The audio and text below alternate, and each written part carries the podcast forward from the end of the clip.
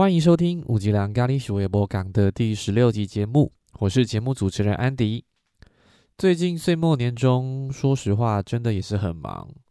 在没有上架节目的时间，还好陆续都有之前受访的节目释出，所以没有在大家的面前消失太久。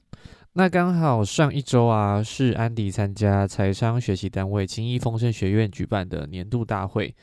我就仔细思考了一下自己最近一年多以来的成长，那赫然发现呢，自己最大幅度的成长居然不是在财商理财上面，而是在工作上。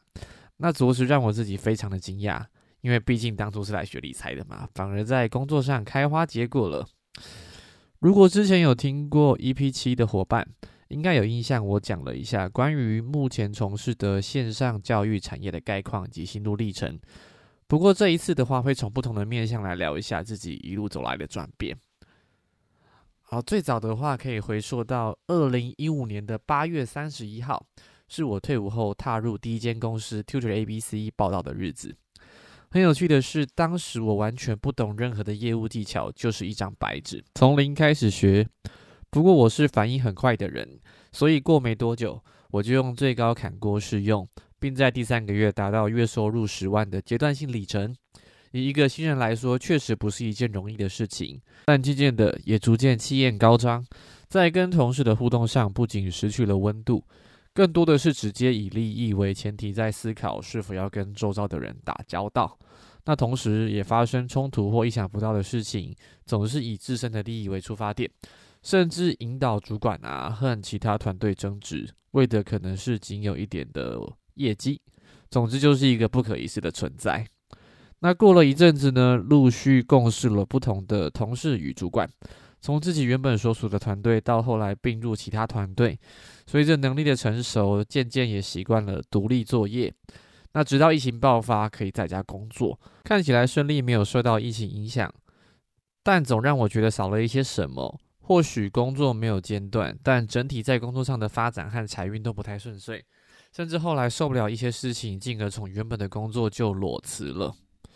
直到后来在参加了一些学习课程后，了解到在人生的过程当中，有三个面向的贵人，分别是父母、上级以及师长。我才意识到，原来自己一直在用蛮力做事，难怪做起事来耗时费力又辛苦，最后受不了只好离开。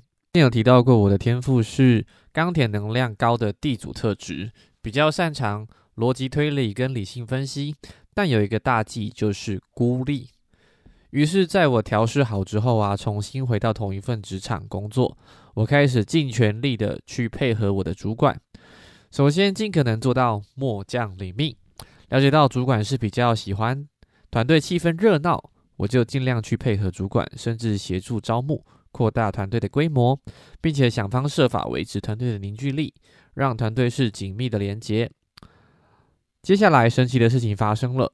其实我在去年底就搬回桃园跟父母住，现在的办公室是在台北市区，所以频繁的进公司相对来说耗费了不少的时间及金钱在通勤上，加上早出晚归的作息，身体一度无法负担。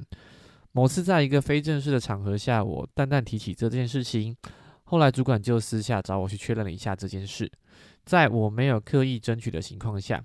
我再次获得了在家工作的机会，一周只需要进办公室一天。那另外前面有提到招募的部分，其实一开始公司也没有特别提供额外的资源，直到后来同事报道前，公司的 HR 就是人资部门突然公告员工推荐的奖金，太让我惊讶了。这大概是幸福来的太突然的感觉。其实我们出社会后啊，每天在工作上的时间大概会占了约莫三分之一，甚至跟同事及主管相处的时间会比家人来的长。所以，我们该如何让自己有一个理想的环境，做到工作虐我千百遍，但我待工作如初恋？是在职场打滚多年的我一直不断在思考的。那综合以上的心路历程，可以来揭晓如何简单做好向上管理。其实有一些事情是我们每天都在做，只是从来没有想过可以应用在向上管理这件事情上。那就是把主管当做客户，那就搞定喽。听起来好像简单到不可思议，但仔细想想，确实是如此。从今天开始，把服务客户的守则用在主管身上，奇妙的事情就发生喽。第一个秘诀就是客户至上。哪个客户不想当大爷？你仔细回想一下，过往自己当客户的时候，那些让你愿意买单的时刻发生了什么事？就是那种客户至上的尊荣感，让你愿意买单他的产品以及服务。一样的，把主管当客户，坚信主管至上，但不是要你发挥高度的奴性，而是给主管他是老大的感觉，把他交办的事情视为第一优先，快手快脚的办理，让他倍感尊重。请记得，在职场上，老板的事最大。一位受到尊重的老板或主管，不会乱发脾气、彪骂员工。而你就是受益人啦。第二个秘诀就是，顾客一定是对的。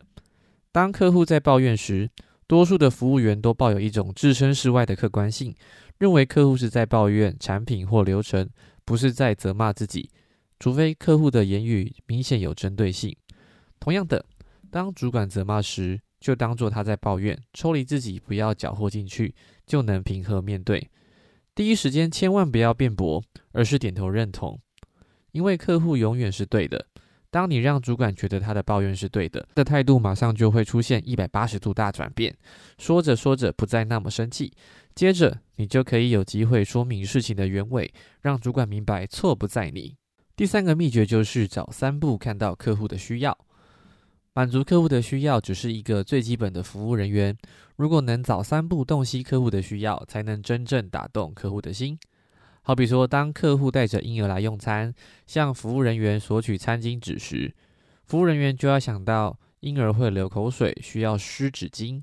所以，当服务人员递上湿纸巾而不是餐巾纸时，客户就会露出惊喜的表情。那同样的，做到满足主管的需求是不够的，你要能够早三步看出他的需求，主管才会真正感动，竖起大拇指说你很棒。